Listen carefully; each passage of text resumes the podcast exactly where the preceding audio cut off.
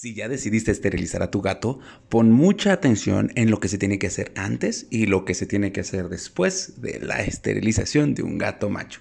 Este es el episodio número 74 de Jaime y sus gatos.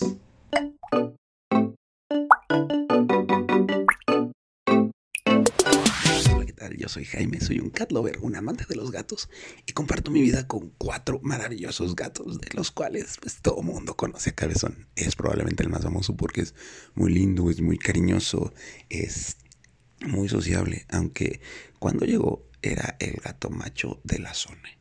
Y eso pues lo puso en mucho riesgo porque de hecho trae un golpe en, la, en el hocico le faltan como dientes, eh, trae la mandíbula un poquito desajustada y le falta un pedazo de oreja. Al ser un gato macho y un gato macho grande y dominante, obvio, Cabezón vagabundeaba mucho, era eh, un poco agresivo con otros gatos. En general con las gatas es muy, muy lindo. Y es muy sociable con los humanos, aunque tuvo que pasar por un proceso de socialización. ¿eh? No les voy a decir que Cabezón ya era sociable. De hecho, llegó con una herida y por eso tuve que estarlo cuidando un poco y ganándome su confianza. Después de eso se convirtió en el gato más lindo obvio, de lo primero que hice después fue esterilizarlo.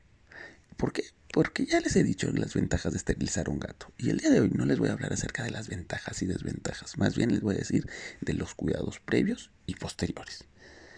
Yo a Cabezón lo esterilicé en campaña.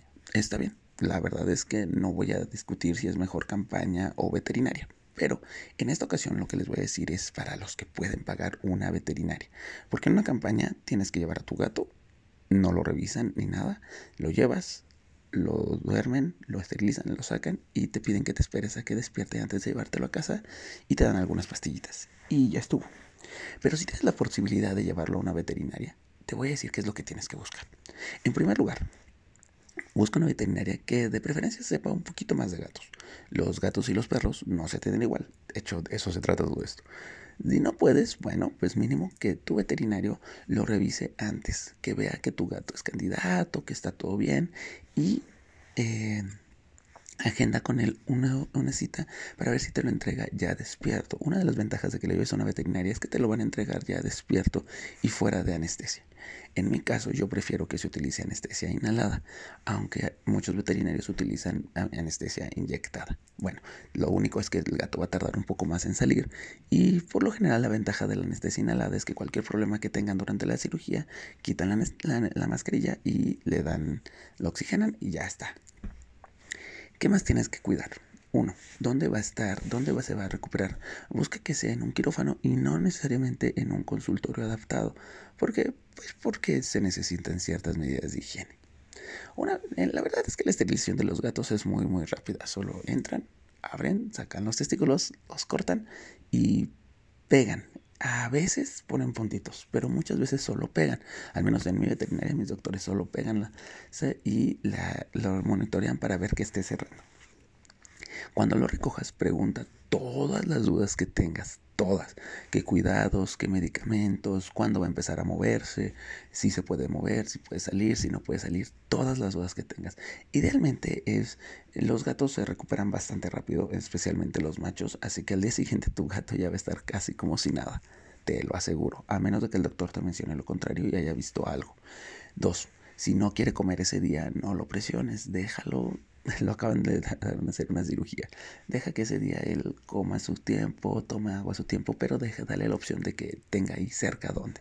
Ponlo en un espacio eh, aislado de los demás gatos, un espacio donde pueda estar relajado. Acaba de salir de una cirugía, piensa cómo estarías tú si regresas de una cirugía y hay mucho ruido por todos lados. Así que no te preocupes, ponlo en un espacio helado, con su arenero, comida, agua y deja que él vaya recuperándose. Esa noche va a estar muy tranquilo probablemente. Al día siguiente los gatos ya están como muy animados y ve si puedes ver con tu doctor que las revisiones sean no que tu gato tenga que ir porque acuérdate que los gatos se estresan, sino pues si le mandas alguna foto y con eso ya puedes estar diciendo, ah, mira, va bien o no, no va bien.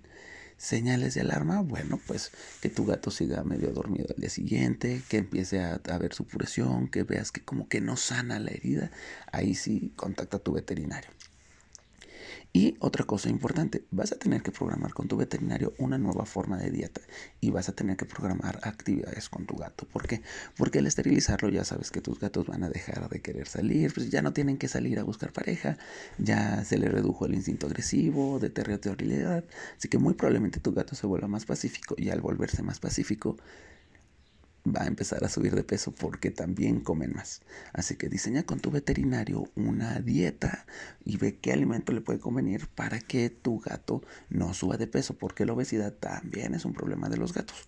Y te digo que te pongas a jugar con él 15 minutos al día para que le sirva de ejercicio. Ya sabes, gatificar la casa, ponerle eh, lugares donde se pueda subir, donde se pueda bajar, donde se pueda esconder, algunos juguetes. Todo eso puede ser bueno para que tu gato no suba de peso. Y Así vas a tener un gato castrado que va a vivir feliz y contento durante mucho, mucho tiempo. Ya sabes que si tienes cualquier duda, mándame un DM a mi Instagram. Estoy como Jaime y sus gatos. También me puedes seguir en mi TikTok, donde vas a ver algunas cosas graciosas que hago con mis gatos. Y si me estás escuchando en Apple Podcasts, déjame tu evaluación de 5 estrellas de algún comentario para saber si te está gustando esto. Si me estás siguiendo en Spotify, mándame un DM, ya sabes, a mi Instagram para saber qué opinas de mi podcast. Quiero saber si le está gustando, qué más dudas tienes, de qué quieres que hable. Quiero escucharlo, somos la comunidad gatera y quiero que tú y tu gato vivan felices por mucho, mucho tiempo. Nos vemos.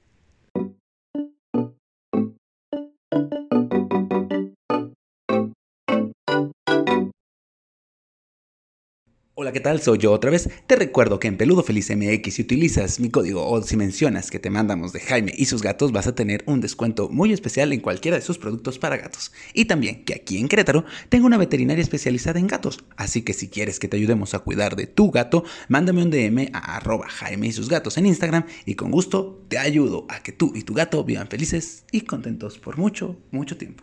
Adiós.